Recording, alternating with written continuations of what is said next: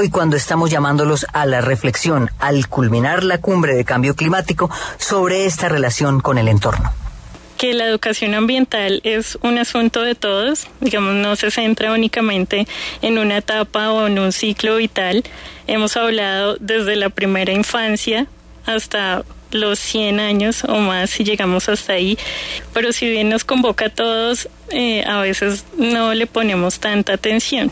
Y recogiendo un poco también las voces de los niños es tratar de, más allá de concientizar, es generar conocimiento hacia el medio ambiente. Y el conocimiento lo potencian, sobre todo en las niñas y los niños, los maestras, los maestros, los padres de familia, no solamente reconociendo el entorno como tal de las niñas y los niños, sino también preguntándole, diciéndoles el porqué de las cosas para que se pueda crear, además de la conciencia ambiental, un conocimiento ambiental.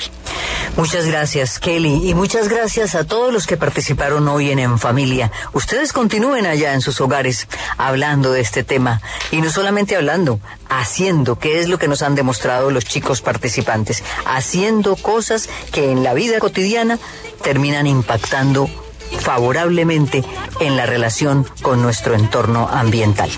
Gracias por estar con nosotros y continúen en la mejor compañía, Caracol. Colombia evoluciona, Renault evoluciona. Presenta la hora en Caracol Radio. 11 dos minutos. Con el nuevo Renault Sandero, tus días van a pasar de ser un jueves normal a un... que sea, la diversión te encuentra con el nuevo Renault Sandero. Nueva tecnología y nuevo diseño para que tu semana siempre sea diferente. Colombia evoluciona, Renault evoluciona. Ven y conócelo en nuestros concesionarios. Aplica condiciones y restricciones. Mayor información en Renault.com.co.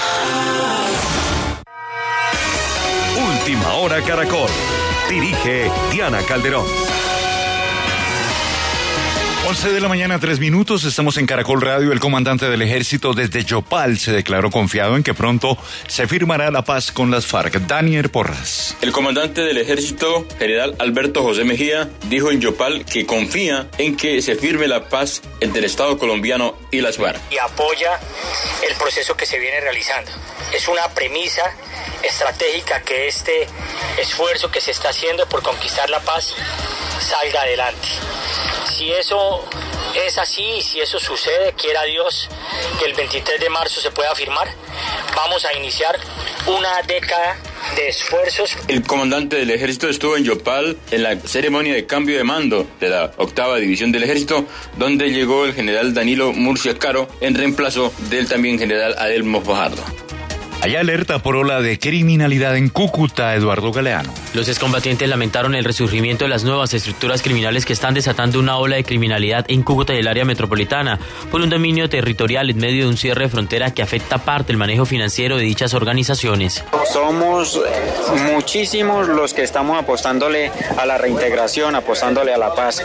Bacrin es un problema que quedó de, de después de la desmovilización que delincuencia común y que como tal las autoridades lo tienen que atender con todo el peso de, de, la ley. Las autoridades del municipio fronterizo de Villa del Rosario reportaron recientemente la presencia de nuevos integrantes de bandas criminales en esta población que buscan recuperar el control en la zona.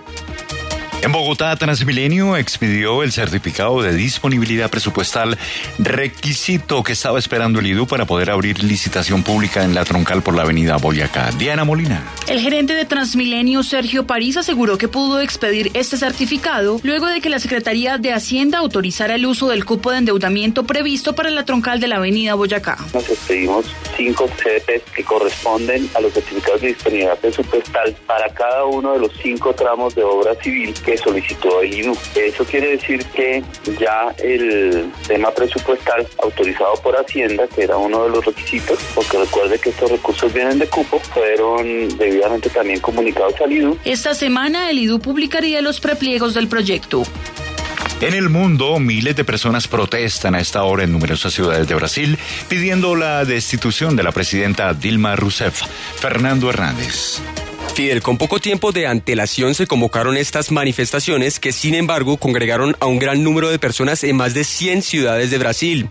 La presidenta Dilma Rousseff se enfrenta a una posible destitución, decisión que está en manos de la Cámara Baja del Congreso, a donde unas 5.000 personas se dirigieron en Brasilia. En Río de Janeiro la protesta tuvo lugar en la histórica playa de Copacabana e incluyó un grupo de camiones que utilizó altavoces para difundir sus consignas. Rousseff es investigada por su presunta participación en, en maniobras fiscales ejecutadas por su gobierno desde el año pasado. La canciller alemana Angela Merkel elogió el objetivo definido en París para frenar el aumento de la temperatura por debajo de los dos grados. Dijo que se trata de la última oportunidad para la humanidad.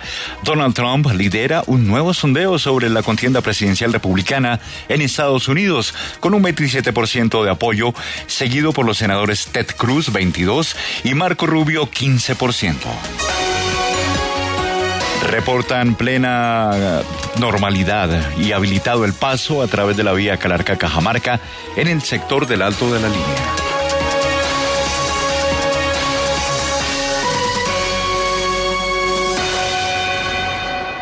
¿Llegó? ¿Llegó? ¿Llegó? ¿Llegó? Pregunte por nuestros productos premium cuando necesita que su envío llegue en menos de 24 horas. Creemos en un mundo más eficiente. Siempre eficiente. Siempre deprisa. Siempre eficiente, siempre deprisa. Presentó Última Hora Caracol. Más información y entretenimiento en www.caracol.com.co. Hoy Chevrolet, Find New Roads, presenta la hora en Caracol Radio. En Caracol Radio. Son las 11 de la mañana y 8 minutos. Celebra con la venta de Navidad Chevrolet y llévate un cero kilómetros con un beneficio increíble. Chevrolet Spark GT, 0% de interés en 4 años. Chevrolet Tracker, 0% de interés en un año. Acércate a un concesionario. Tu momento es hoy. Chevrolet, find new roads. Más información en www.chevrolet.com.co.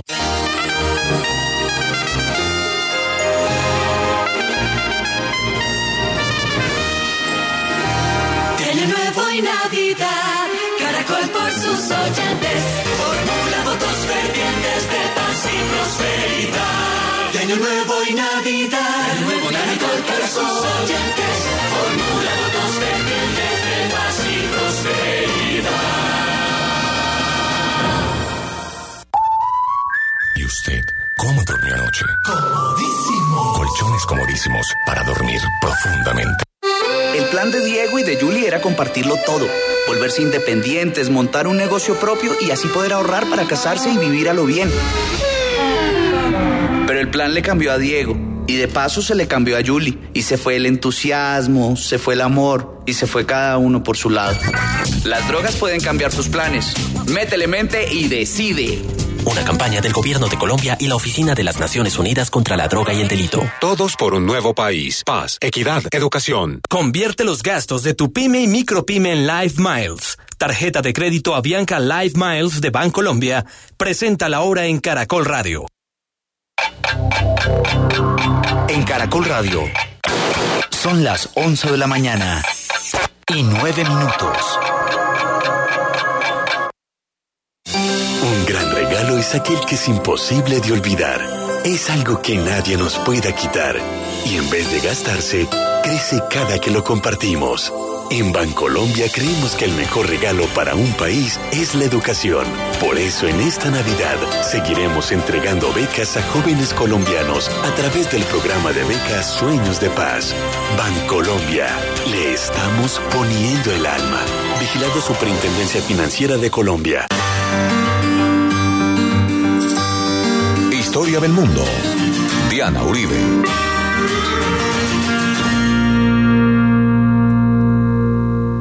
Buenas. Les invitamos a los oyentes de Caracol que quieran ponerse en contacto con los programas, llamar al 338-0039, 338-0039 o escribir a info arroba la casa de la historia punto com, info arroba la casa de la historia punto com o consultar nuestra página web www.lacasadelahistoria.com www.lacasadelahistoria.com Hoy vamos a ver al Perú entre la inestabilidad de los comienzos de la República y el guano, cuando se desapareció la Virgen.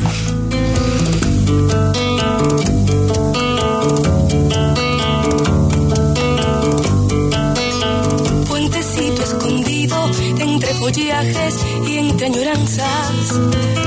Puentecito sin río sobre la herida de una quebrada. Retoñen pensamientos, tus maderos, se aferra el corazón a tus balaustres. Puentecito dormido y entre el murmullo de la querencia abrazado al recuerdos, barrancos y escalinatas, de los suspiros. Quiero que guardes en tu grato silencio mi confidencia. Es mi puente, un poeta que me espera. La vez pasada estábamos viendo el proceso de independencia del Perú y estábamos viendo que es un proceso bastante atípico con respecto al resto del continente porque ellos son la sede, el lugar donde tiene su posibilidad histórica la independencia porque todo el poder que existía del virreinato estaba concentrado en Lima y en ese momento el virreinato era Suramérica. Entonces, estábamos viendo cómo después del proceso tan brutal de la reconquista que se dio en la Nueva Granada y que y en Chile y de la manera como tocó volver a hacer otro envión tan grande después del movimiento de juntas y cómo ya va a haber una serie de definiciones militares y esas definiciones van a llevar a todas las batallas y como San Martín decía que mientras hubiera españoles en Lima el imperio no se había acabado, que todo el poder estaba concentrado allá y cómo una vez que se juntan los ejércitos del norte y los ejércitos de, de los Andes se van a encontrar en Sanduche allá alrededor del Perú y se van a definir en las batallas de Junín y Ayacucho y la revolución de Riego, que es la que divide a los españoles en la península alrededor del juramento que Fernando VII incumplió de confirmar la constitución de la Pepa hace que haya una división en las tropas que nunca saldrán en la tercera oleada que hubiera salido desde, desde la península ibérica y que también dividen a las tropas en el Perú. Entonces, que toda esa cantidad de circunstancias al mismo tiempo hacen que el proceso de independencia se complete, pero ese no es el proyecto del Perú originalmente, sino es un proyecto al que Perú se une, entre otras cosas, porque tiene lugar en su territorio. O sea, no es lo mismo, digamos, como toda la gesta que se hizo desde el norte y desde el sur, todo el proyecto continental, sino que es que ese es la sede del virreinato. Allá es donde se define en últimas todo lo que pasó y todas las batallas, habíamos visto la vez pasada, son secuenciales para entrar a ese punto de definición que es el virreinato de Lima. Entonces una vez que eso pasa, ya bueno, se fueron los españoles. ¿Y ahora qué? Entonces aquí este problema lo vamos a ver en toda la América, porque igual que el proceso es de todos nosotros, también los procesos que van a continuar son comunes a todos nosotros. Tú y yo, ¿qué venimos siendo? Entonces, ¿aquí qué pasa? Estamos hablando de un virreinato que era un poder centralizado, completamente vertical y jerárquico, dirigido única y exclusivamente a poder mantener la estructura imperial de España en ultramar. Entonces todo iba para el rey y estaba la real audiencia y estaban los oidores y todo eso, y los relatores. Entonces no va a haber ni rey, ni real audiencia, ni oidores, ni relatores. La estructura administrativa se rompe porque ya no existe esa administración. Aquí hay un cambio de baraja, ¿sí? Cambió todo el orden mundial, cambió toda la jugada. Y lo que vamos a hacer en la América no se ha hecho en ninguna parte. No ha habido repúblicas desde la época de los romanos. Entonces todos los pueblos que se inventaron las ideas de la república, todos los que se inventaron estas ideas de la ilustración y de la separación de los poderes y todo eso, están en este momento bajo, bajo imperios y monarquías. En Francia se restauró y en España también.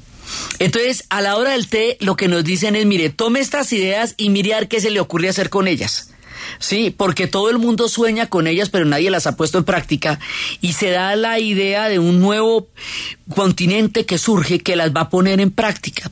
Pero no es un continente, digamos, con una estructura administrativa única, sino que es que esto es un reguero de países. Entonces, ¿cómo nos vamos a poner de acuerdo aquí? Por eso va a haber todos estos intentos de la Gran Colombia, de los pueblos unidos del Río de la Plata, en un momento más adelante el resultado de todo esto también será el experimento de la Confederación Peruano-Boliviana, que finalmente va a durar tres años, pero que también es otra manera de responder preguntas. Entonces, aquí hay muchas preguntas que responder. Por eso la inestabilidad de todos nuestros pueblos al otro día después de la independencia es enorme. Primero, arrasados, porque después de tantos años Después de que termina la guerra no hay nada, no hay producción en el campo, no hay nada porque todo el mundo estaba peleando para la independencia. Entonces los productos y todo eso que, que antes nos sostenían no hay nada, toca volver a crear todo eso, toca volver a organizar todo eso ¿Cómo vamos a hacer? Nos vamos a convertir en países, en estados nacionales, en repúblicas. En el Perú hay una, hay un interés y un proyecto político muy diferente y económico de los del norte que los del sur.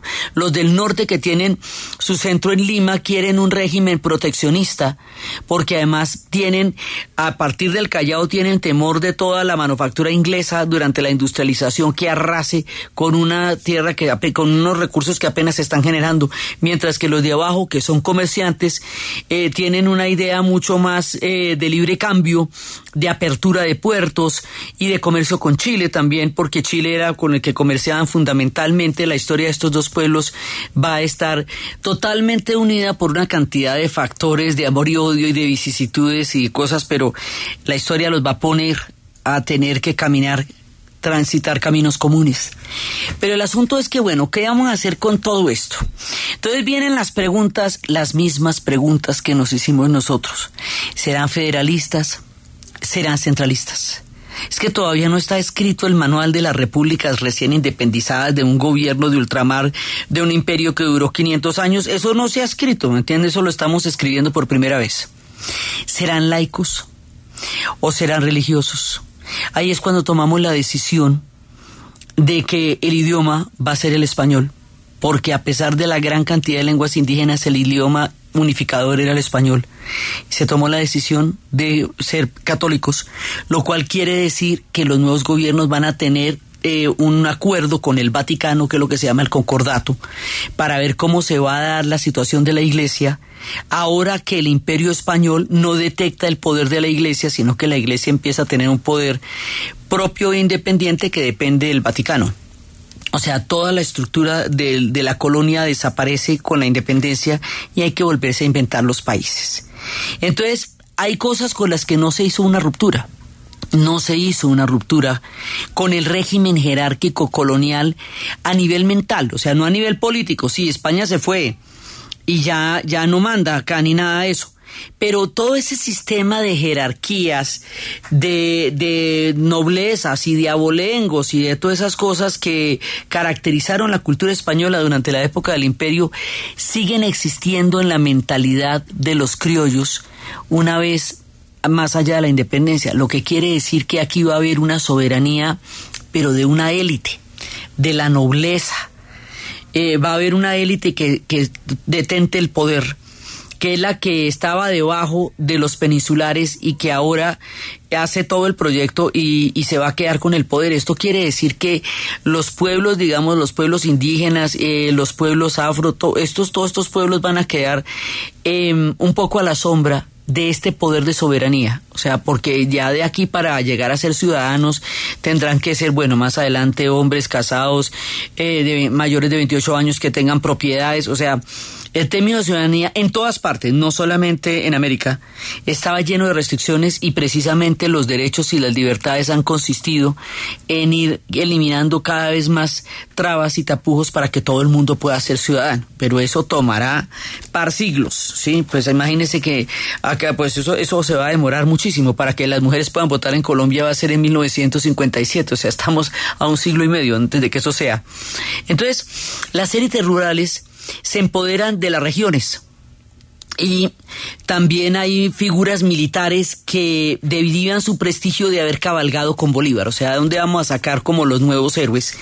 Entonces ellos cabalgaron con Bolívar y al cabalgar con Bolívar eh, se hacen acreedores a ser los caudillos del nuevo proyecto del Perú.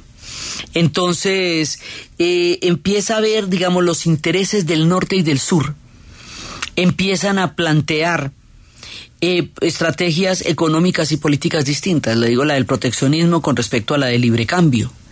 Esos diferentes intereses, esta que además eran todas las ideologías de la época, van a terminar más adelante formando partidos políticos.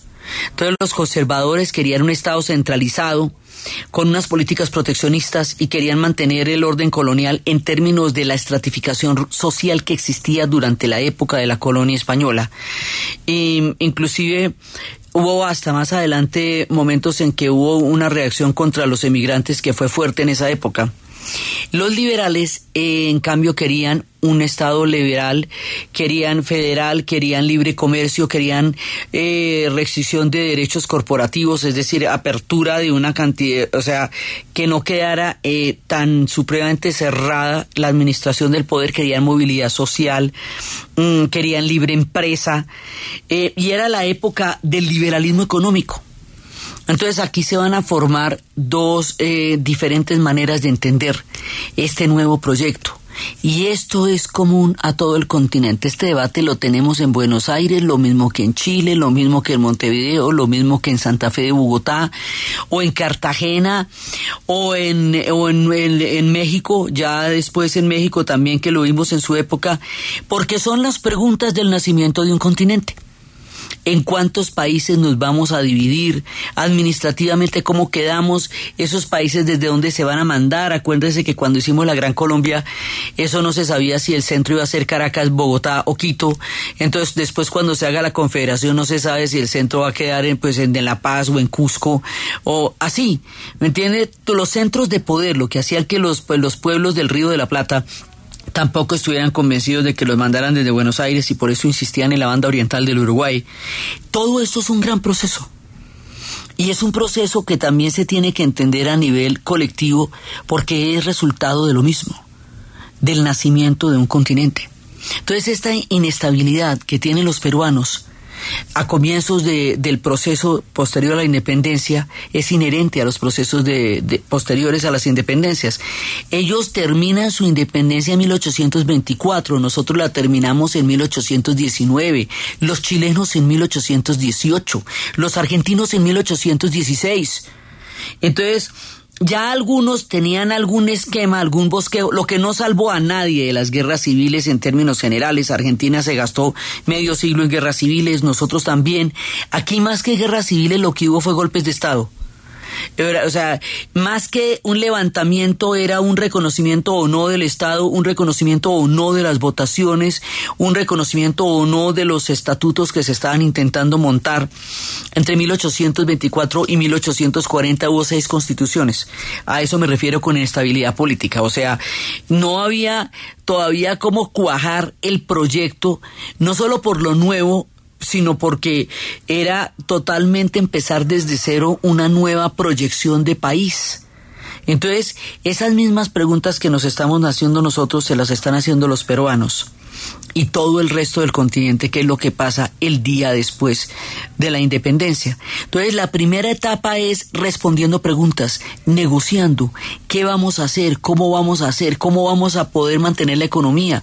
La economía se tiene con una gran cantidad de impuestos, de dónde van a sacar la plata para los impuestos, cómo van a poner a producir a las personas para que se puedan dar impuestos, porque eso antes lo sostenía la corona. Con los impuestos sí, pero la corona.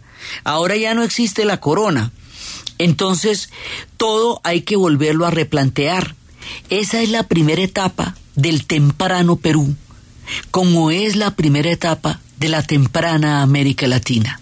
La búsqueda de un camino político, económico, administrativo, de la formación de una clase dirigente, de la administración de una soberanía, de las cosas que quedaron del orden colonial, ya no en la política, sino en la mentalidad de, de una manera de gobernar que fue, un, que fue nuestro referente durante 500 años? Todas estas preguntas se las están haciendo los peruanos.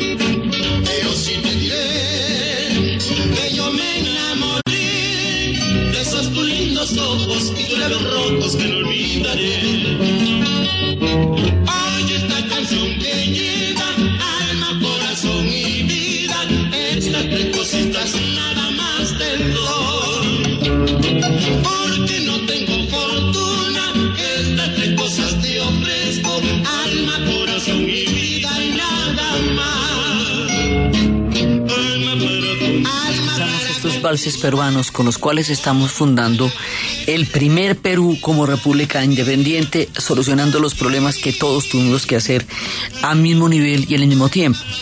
Ahora, aquí va a haber pues caudillismo. Entonces lo que le digo, ¿quiénes son los caudillos? Los que cabalgaron con Bolívar. Era como la, eh, eh, el- la- lo que había que exhibir para poder gobernar. Entonces Agustín Gamorra era conservador, el general Agustín Gamorra era el conservador y Andrés de Santa Cruz, el general Andrés de Santa Cruz era el liberal. Entonces eso, digamos, ahí se forman también esta, el bipartidismo tempranamente en el Perú como en todo el resto de nuestros países. Sí, y ese caudillismo también va a tener otro tipo de, de temas. Ellos van a tener todos los mismos problemas, o sea, el problema de los caudillos. Van a tener el problema del clientelismo. Aquí el clientelismo va a ser absolutamente bravo porque la gente va a pedir favores a cambio de poderes que se vayan dando a medida que se va dando esta nueva, mono, esta, esta nueva mano de poderes administrativos. Van a tener también problemas con los indígenas, como lo mismo que México, lo mismo que todos los demás países, porque estos pueblos indígenas van a resistir. Después de la, de la independencia, además, no les queda claro, porque eso no estaba claro, cuál va a ser el papel del mundo indígena en las nuevas repúblicas. Esa pregunta queda siempre en el aire. Y esa pregunta va a ser una de las cosas que genere una gran cantidad de tensiones y de problemas sociales hasta nuestros días, pues porque, o sea, lo que les digo, en Colombia el mundo indígena se vino a reconocer constitucionalmente en la constitución de 1991, es decir, se nos se terminó el siglo XX sin tener esto todavía claro, sino hasta el final. Esto arranca desde el principio, los pueblos indígenas no ven cómo es que ellos se van a ver posesionados, a pesar de que algunos pudieran llegar a tener puestos de poder, cómo ellos como pueblo o comunidad tenían eh, un- una posición en las repúblicas independientes. Eso no lo van a contestar en los procesos de independencia y eso va a hacer que las poblaciones indígenas no se sientan incluidas en este nuevo esquema porque lo que le digo aquí no se rompe con el orden colonial en el sentido en que no hay una nueva mano donde todos seamos iguales y todos tengamos los mismos derechos y todos vayamos a gobernar. Eso no pasó. Y eso no estaba pasando tampoco en ninguna otra parte del mundo. O sea, esto no, esto, estas cosas se, se fueron dando a partir de una gran cantidad de luchas sociales. Entonces, eh, esta era la época del código napoleónico también, que en una eh, eh, que eventualmente se terminó enfrentando, se terminó implantando. Eh, es la época de, de la definición de fronteras. Entonces, cómo se van a definir las fronteras frente a las zonas que tienen que ver con Chile. Y esa definición de fronteras es lo que va a llevar después a la guerra del Pacífico y a la separación, ya después a la existencia de Bolivia. El Alto Perú se volverá otro país que se llama Bolivia. Y, y tiene otra historia, pero va a tener también una, una historia muy cercana a la del Perú y en algún momento quisieron ser la confederación eh, lo que va a ser la Confederación Peruano-Boliviana para volver a juntar esta, estos dos pueblos que hasta esta parte de nuestro relato siempre fueron uno solo. Por eso hablábamos de Perú y Bolivia siempre. La iglesia también entonces, eh, pues va a estar en los procesos de independencia, pero ella va a sufrir pocos cambios. Aquí lo que va a haber es una nueva relación con los obispos que antes los, los eh, nombraba España y ahora se van a nombrar en América con la aprobación, sujetos a la aprobación de Roma, también va a ser eh, la expulsión de los jesuitas, que también se va a dar después, y eso fue algunas de las cosas que estuvimos hablando en la época del Paraguay. Entonces, la negociación de los obispos, el papel de la iglesia, los lineamientos que la iglesia va a tener. En un principio Bolívar cambió a todos los obispos y luego hay una, hay una manera de, de entrar a negociar que va a ser el concordato. Entonces, digamos, preparándose para un país que básicamente va a ser un país confesional, como todos los demás de una u otra manera, con excepción de lo que más adelante va a ser el México laico con su propio proceso. Entonces, aquí es resolviendo todas estas cosas, que es crear países después del fin de un imperio. Ese es el temprano Perú, como es la temprana América Latina. Y aquí nos vamos para la pausa.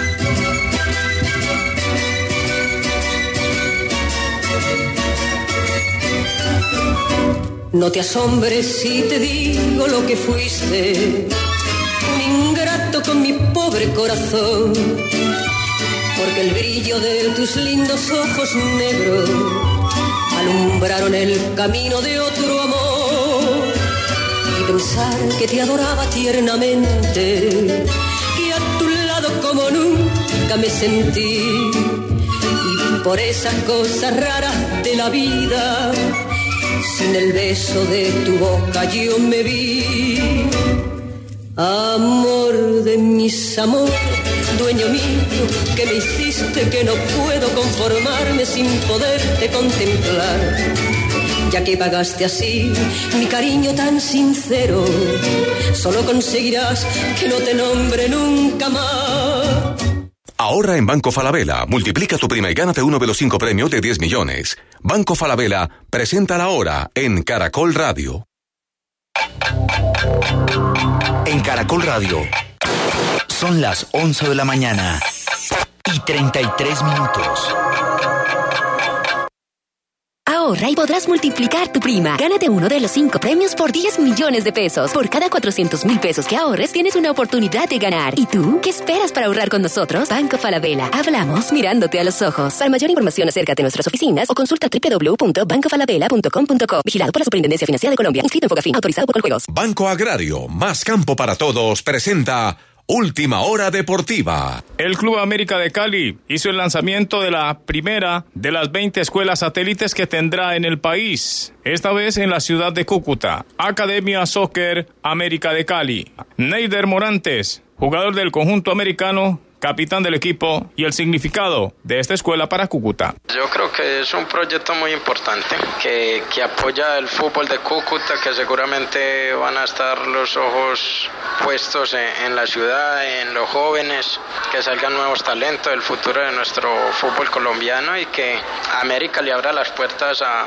a empresarios que quieren ponerle todo para, para buscar nuevos talentos. En el mes de enero se inaugurará una en Montería, después otra en Bogotá y un hermoso proyecto en la ciudad de Leticia.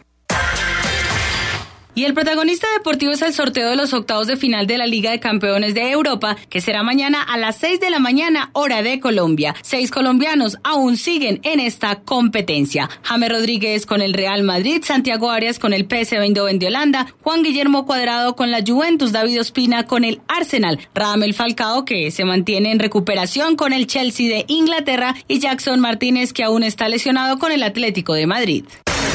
Más información en deportescaracol.com y en Twitter, arroba caracoldeportes. Navidad, Navidad, ya llegó la Navidad. Navidad, Navidad, ya llegó la Navidad. A todo este lindo campo ya llegó la Navidad. Navidad, Navidad, ya llegó la Navidad.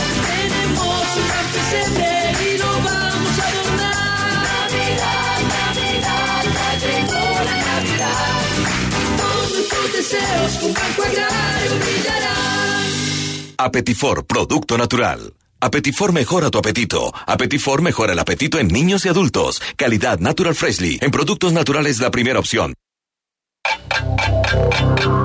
En Caracol Radio. Son las 11 de la mañana y 35 minutos. ¿Punto naturista? Gracias. Tiene Digestar Jalea con acción laxante, suave, blanda y placentera de Laboratorios Natural Freshly. Sí, señora. Tenemos la línea Natural Freshly. Digestar Cápsulas Forte y Digestar Fibra. Para otras afecciones, Apetifor, Venas Full, Gasof y Finacid. Y Freshly Pause cápsulas y Fibofor Fibra con probióticos. Naturalmente. Natural Freshly. Tratamientos científicos con productos naturales. En productos naturales, la primera opción. Con el sello del Instituto Farmacológico Botánico. ¿Y usted cómo durmió anoche? Comodísimo. Colchones comodísimos para dormir profundamente. Oiga, ¿usted sabe que es bueno para tos? Para esa tos, mijito, dejar de fumar. Ahí está. Porque tú tienes tu espacio, respeta el de los demás. No dañes a los que amas, el humo es solo tuyo. Un mensaje de Caracol Social. Caracol Radio, más compañía. Historia del mundo de Caracol Radio. Con Diana Uribe.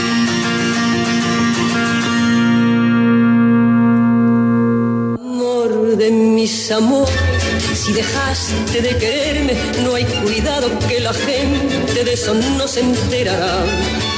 Que gano con decir que tu amor cambió mi suerte, se burlarán de mí, que nadie sepa mi sufrir.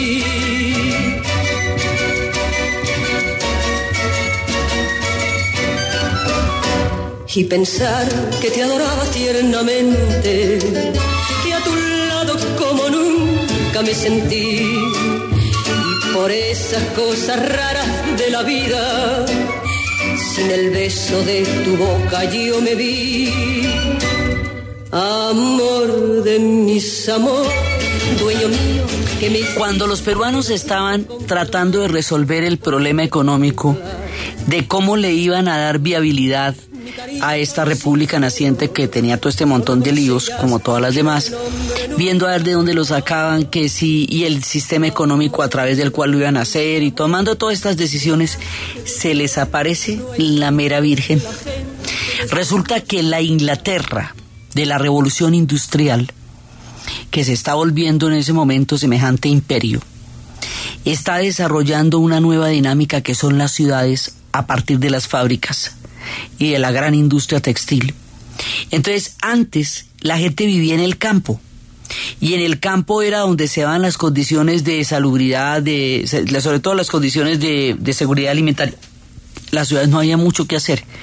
Pero con la revolución industrial, con las fábricas, las ciudades se llenan de una gran cantidad de población. Empiezan a aparecer de nuevo los mundos urbanos, que eh, se, se vuelven cada vez más grandes. Esta cantidad de trabajadores que están en las fábricas inglesas requieren muchísimo alimento de parte de los campesinos. O sea, hay que alimentar a una población creciente. La explosión demográfica en esa época es enorme. Y ya el campo se vuelve la despensa para alimentar la ciudad. Ya la vida no es en el campo mismo, sino que el campo es lo que le da viabilidad de sostenimiento alimenticio a la ciudad.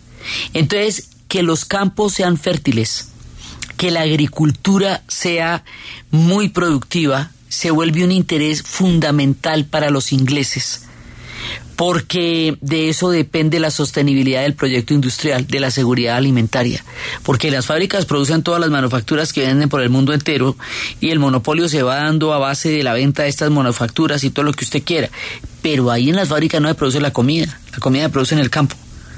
Entonces, para poder producir una gran cantidad de comida, hay que optimizar las condiciones de los campesinos y de la, y de la agricultura. Entonces va a haber un recurso viejo como la vamos a andar a pie, milenario, los incas lo conocían, lo utilizaban como fertilizante, pero cuando llegaron los españoles, como los, los españoles ponen, los europeos en general ponen una especie de planilla, de plantilla sobre lo que tenían en la cabeza por encima del mundo a donde llegaron. Entonces todo lo que no conocen, no saben cómo es, no se lo comen, todas las prácticas que no son suyas no, no, no las entienden. Entonces el guano no lo van a utilizar como fertilizante. Los españoles, por lo tanto, va a quedar un tanto en el olvido, mientras que en la época de los incas el guano sí era utilizado con todo su poder de fertilizar. ¿Qué es el guano? Resulta que por la corriente de Humboldt, estos tienen una pesca impresionante como ya lo hemos visto. Y esta pesca impresionante atrae una gran cantidad de aves, una enorme cantidad de aves que están a todo lo largo de la costa pacífica del Perú. Resulta que esas aves tienen un excremento y ese excremento acumulado durante siglos y siglos y siglos y siglos es un fertilizante poderoso y eficaz para la agricultura, es el guano y ahora van a requerir toneladas y toneladas de guano. Entonces Perú pasa lo que los peruanos dicen de mendigo a millonario, porque pasan de toda la crisis fiscal que van a atravesar después de la independencia a una mega super ultra recontra bonanza, porque es que se calcula, esta bonanza va de 1840 a 1870. Ya habían tenido la bonanza de Potosí en la época de la plata, pero eso también se acaba. Sí, y era en tiempos del imperio. Ahora, en tiempos del Perú independiente, viene la bonanza del guano. Cuando les digo que estamos hablando de la bonanza del guano, estamos hablando de entre 1840 y 1870, 11 millones de toneladas de guano. Millones de toneladas de guano se sacaron del Perú. Eso requería una gran cantidad de mano de obra una impresionante cantidad de gente sacando el guano de las rocas, metiéndolo en carritos y llevando los carritos a otra cosa que se está desarrollando en esa época, los ferrocarriles, que por supuesto son ingleses. Entonces todo esto es para alimentar el proceso industrial de Inglaterra. El proceso industrial de Inglaterra lo alimentan desde, de muchas formas muchos pueblos, uno de los cuales es el guano peruano. Entonces esto les va a dar una mano de billete, la cosa más impresionante, y van a vivir una bonanza como la que tuvieron en la época de la plata del Potosí. Y esto es, pues digamos, sale por el Pacífico, que es mucho más fácil que salga por allá. Ahora, Perú necesita también ponerse las pilas porque en la época en que era virreinato, pues Lima era el Callao, era el puerto más importante. Pero ahora, en la época de las repúblicas independientes, donde cada cual figura su propia, su propia existencia, Valparaíso se vuelve muy importante en el Pacífico y también Guayaquil. Entonces ya compite con Valparaíso y Guayaquil, puertos que se van a volver muy importantes también. Entonces se necesita toda la ayuda que les pueda dar la providencia en términos económicos y esa ayuda va a tener el nombre del guano. Y el guano va a generar una dinámica social como generan las grandes bonanzas. Entonces una de las cosas que pasa es que cumpliendo la promesa que todos los pueblos americanos hicieron y que la cumplieron todos tardíamente, en 1854, después de que esto se le había prometido a Petión en Haití, cuando Bolívar estaba ya antes de la segunda independencia, cada uno de estos países prometió, Bolívar prometió la liberación de los esclavos. Y después hubo liberación de vientres, pero no finalmente la liberación de la esclavitud, sino hasta 1851 en Colombia y 1854 en el Perú. Entonces, en 1854 se cumple la vieja promesa que había pedido Haití desde 1812, que se mire cuánto tiempo después en el caso de Colombia y Perú, ni hablar del Brasil que tuvo otro proceso y que en su momento vimos que terminó la esclavitud en 1887, que ya fue, digamos, 80 años más de esclavitud, o en Cuba, donde la esclavitud se acabó después en 1898, cuando ya se independizan de España, poco tiempo después. O sea, el tema si bien las comunidades indígenas no tenían muy claro cuál era el papel en la época republicana, en las comunidades afro, la promesa de la liberación de la esclavitud se fue dilatando lo más que se pudo, porque muchísimas de las personas que hicieron la independencia eran asimismo y a su vez esclavistas. Y eso mismo pasó en Estados Unidos, pero a lo, a lo remal que fue que ni siquiera plantearon el tema para evitar que hubiera problemas con los del sur hasta que eso estalló en 1864 en una guerra de secesión que rompió ese país durante un tiempo por la liberación de la esclavitud en el sur de los Estados Unidos. O sea, ese tema es un tema que se fue dilatando y se fue cumpliendo a la hora del té mucho tiempo después de cuando se han hecho las promesas. El asunto es que para esta época, la bonanza es de 1840 a 1870, en plena bonanza, en 1854, se produce la abolición de la esclavitud. Entonces, y van a indemnizar como también pasó en los Estados Unidos, van a indemnizar a los esclavistas por haberles quitado su fuente de negocio y no a los esclavizados por haberlos sacado de África, montado en barcos, torturado, metido en cadenas, vendido, subastado, quitado sus nombres, su religión y su cultura.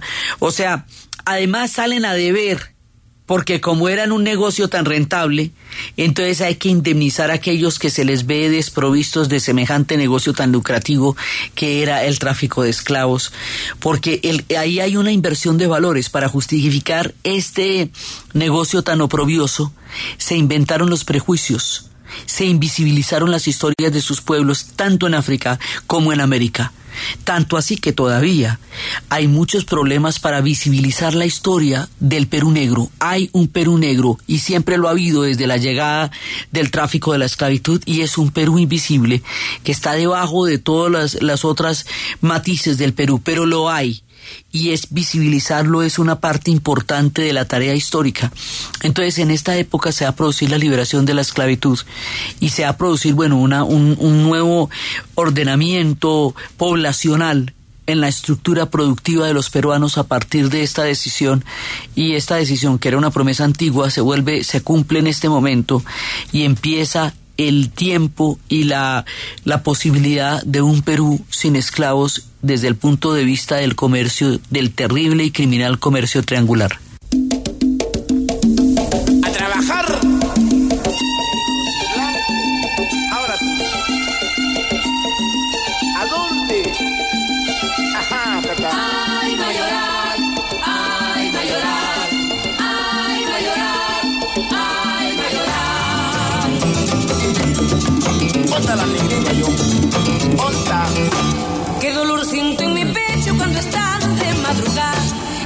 Siento en mi pecho cuando estás de madrugada. El mayoral con su reto no nos deja descansar. El mayoral con su reto no nos deja descansar. De las 4 de la mañana hasta que el sol se va a ocultar. De las 4 de la mañana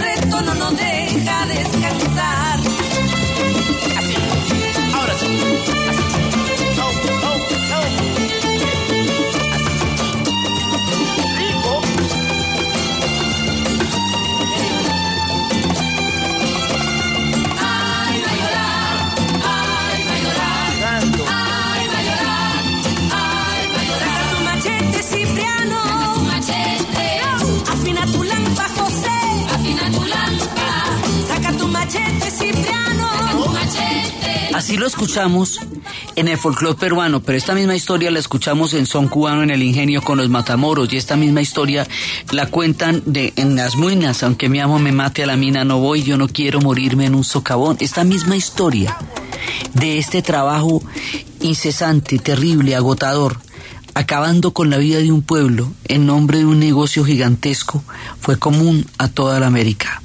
Y también va a suceder en el Perú.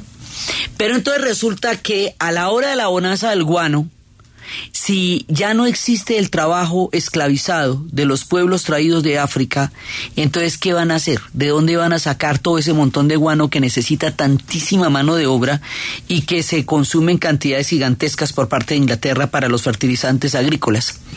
Pues ¿cómo le parece que van a traer gente de la China, de una comunidad que se llamaba los culíes? Y van a traer muchísimos, muchísimos, miles de ellos. La China en ese momento estaba viviendo la hora más terrible de su historia. La China estaba viviendo la muerte de los mil pedazos.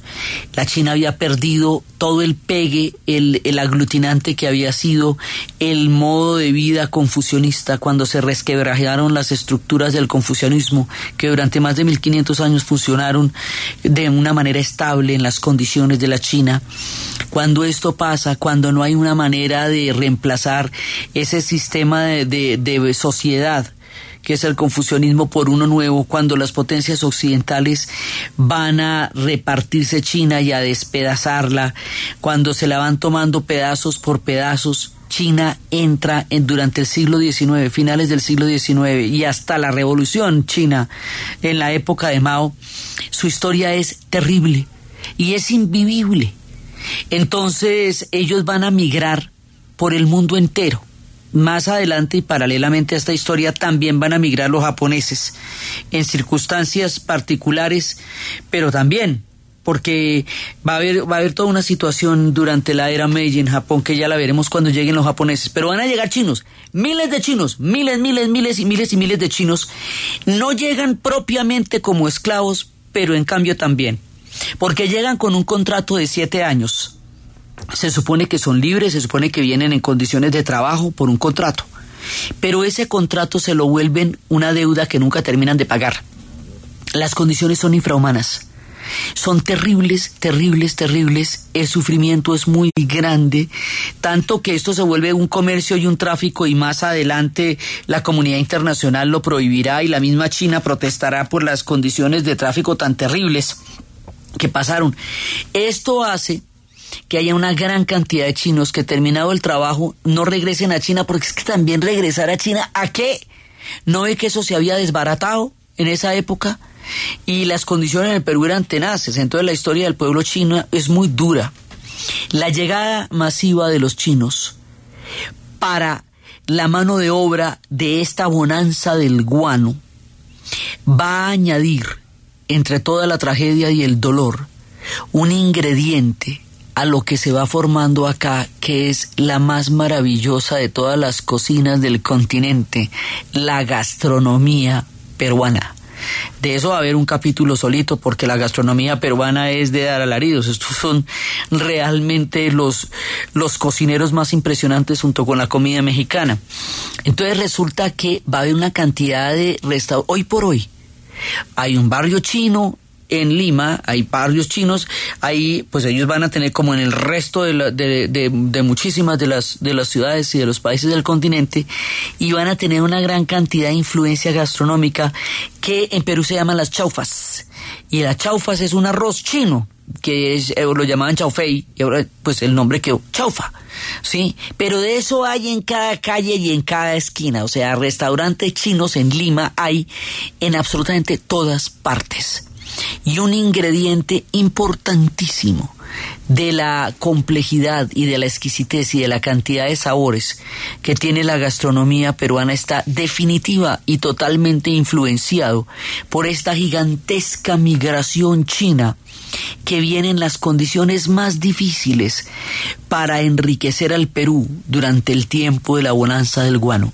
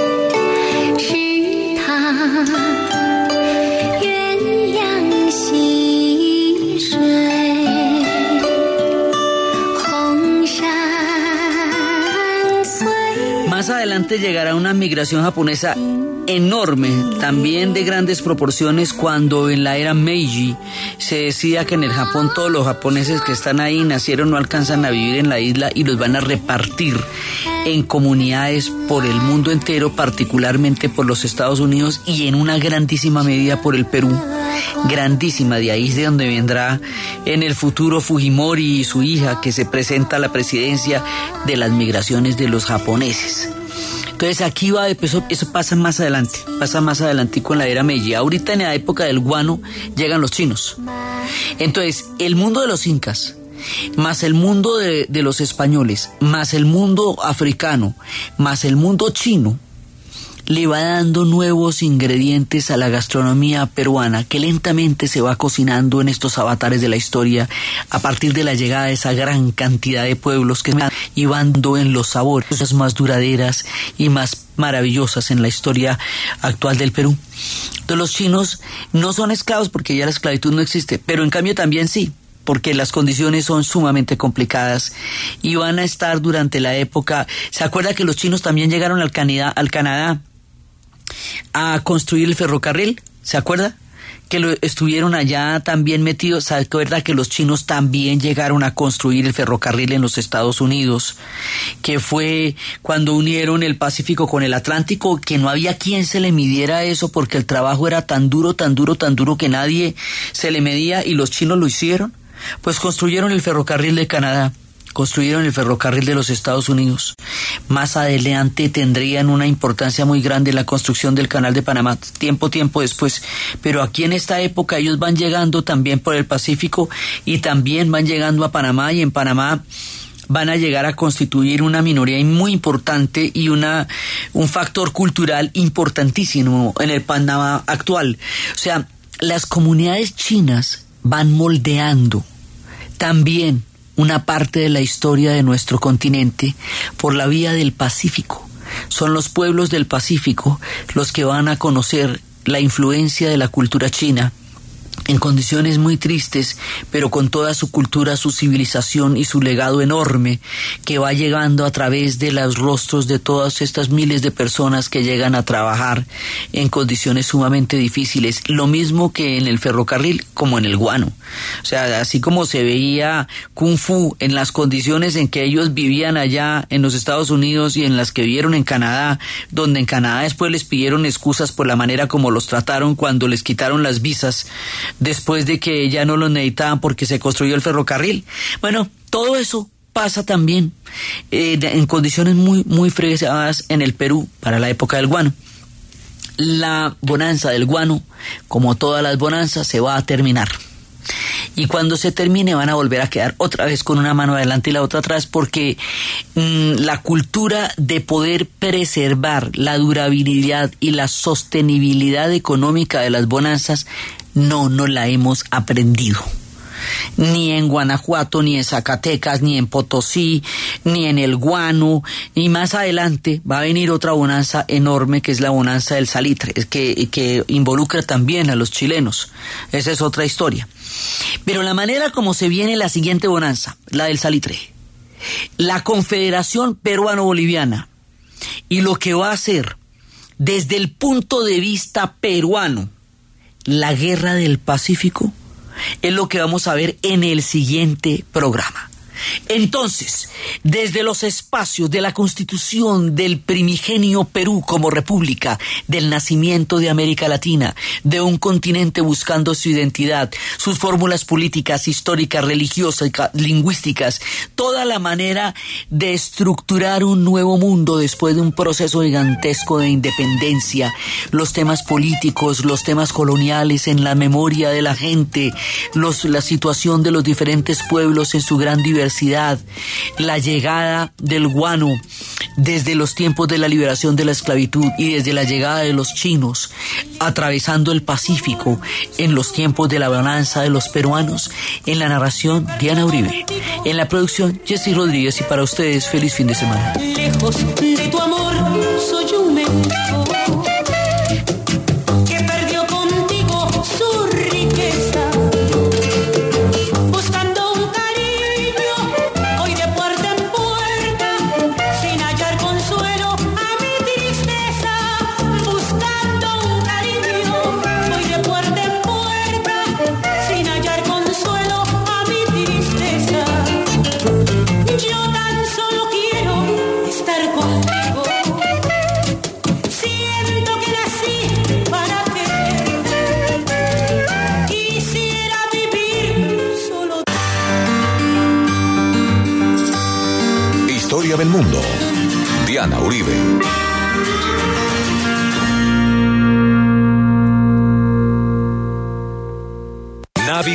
tiempo de entusiasmo y alegría con la compañía de familiares y amigos. Extiende tu mano, regala sonrisas, abre tu corazón y anhela el mejor de los deseos. Felicidades en Navidad y un año nuevo de lo mejor. Son los deseos de camisas y pantalones Monarca que visten a Colombia desde Ibagué con prendas de moda.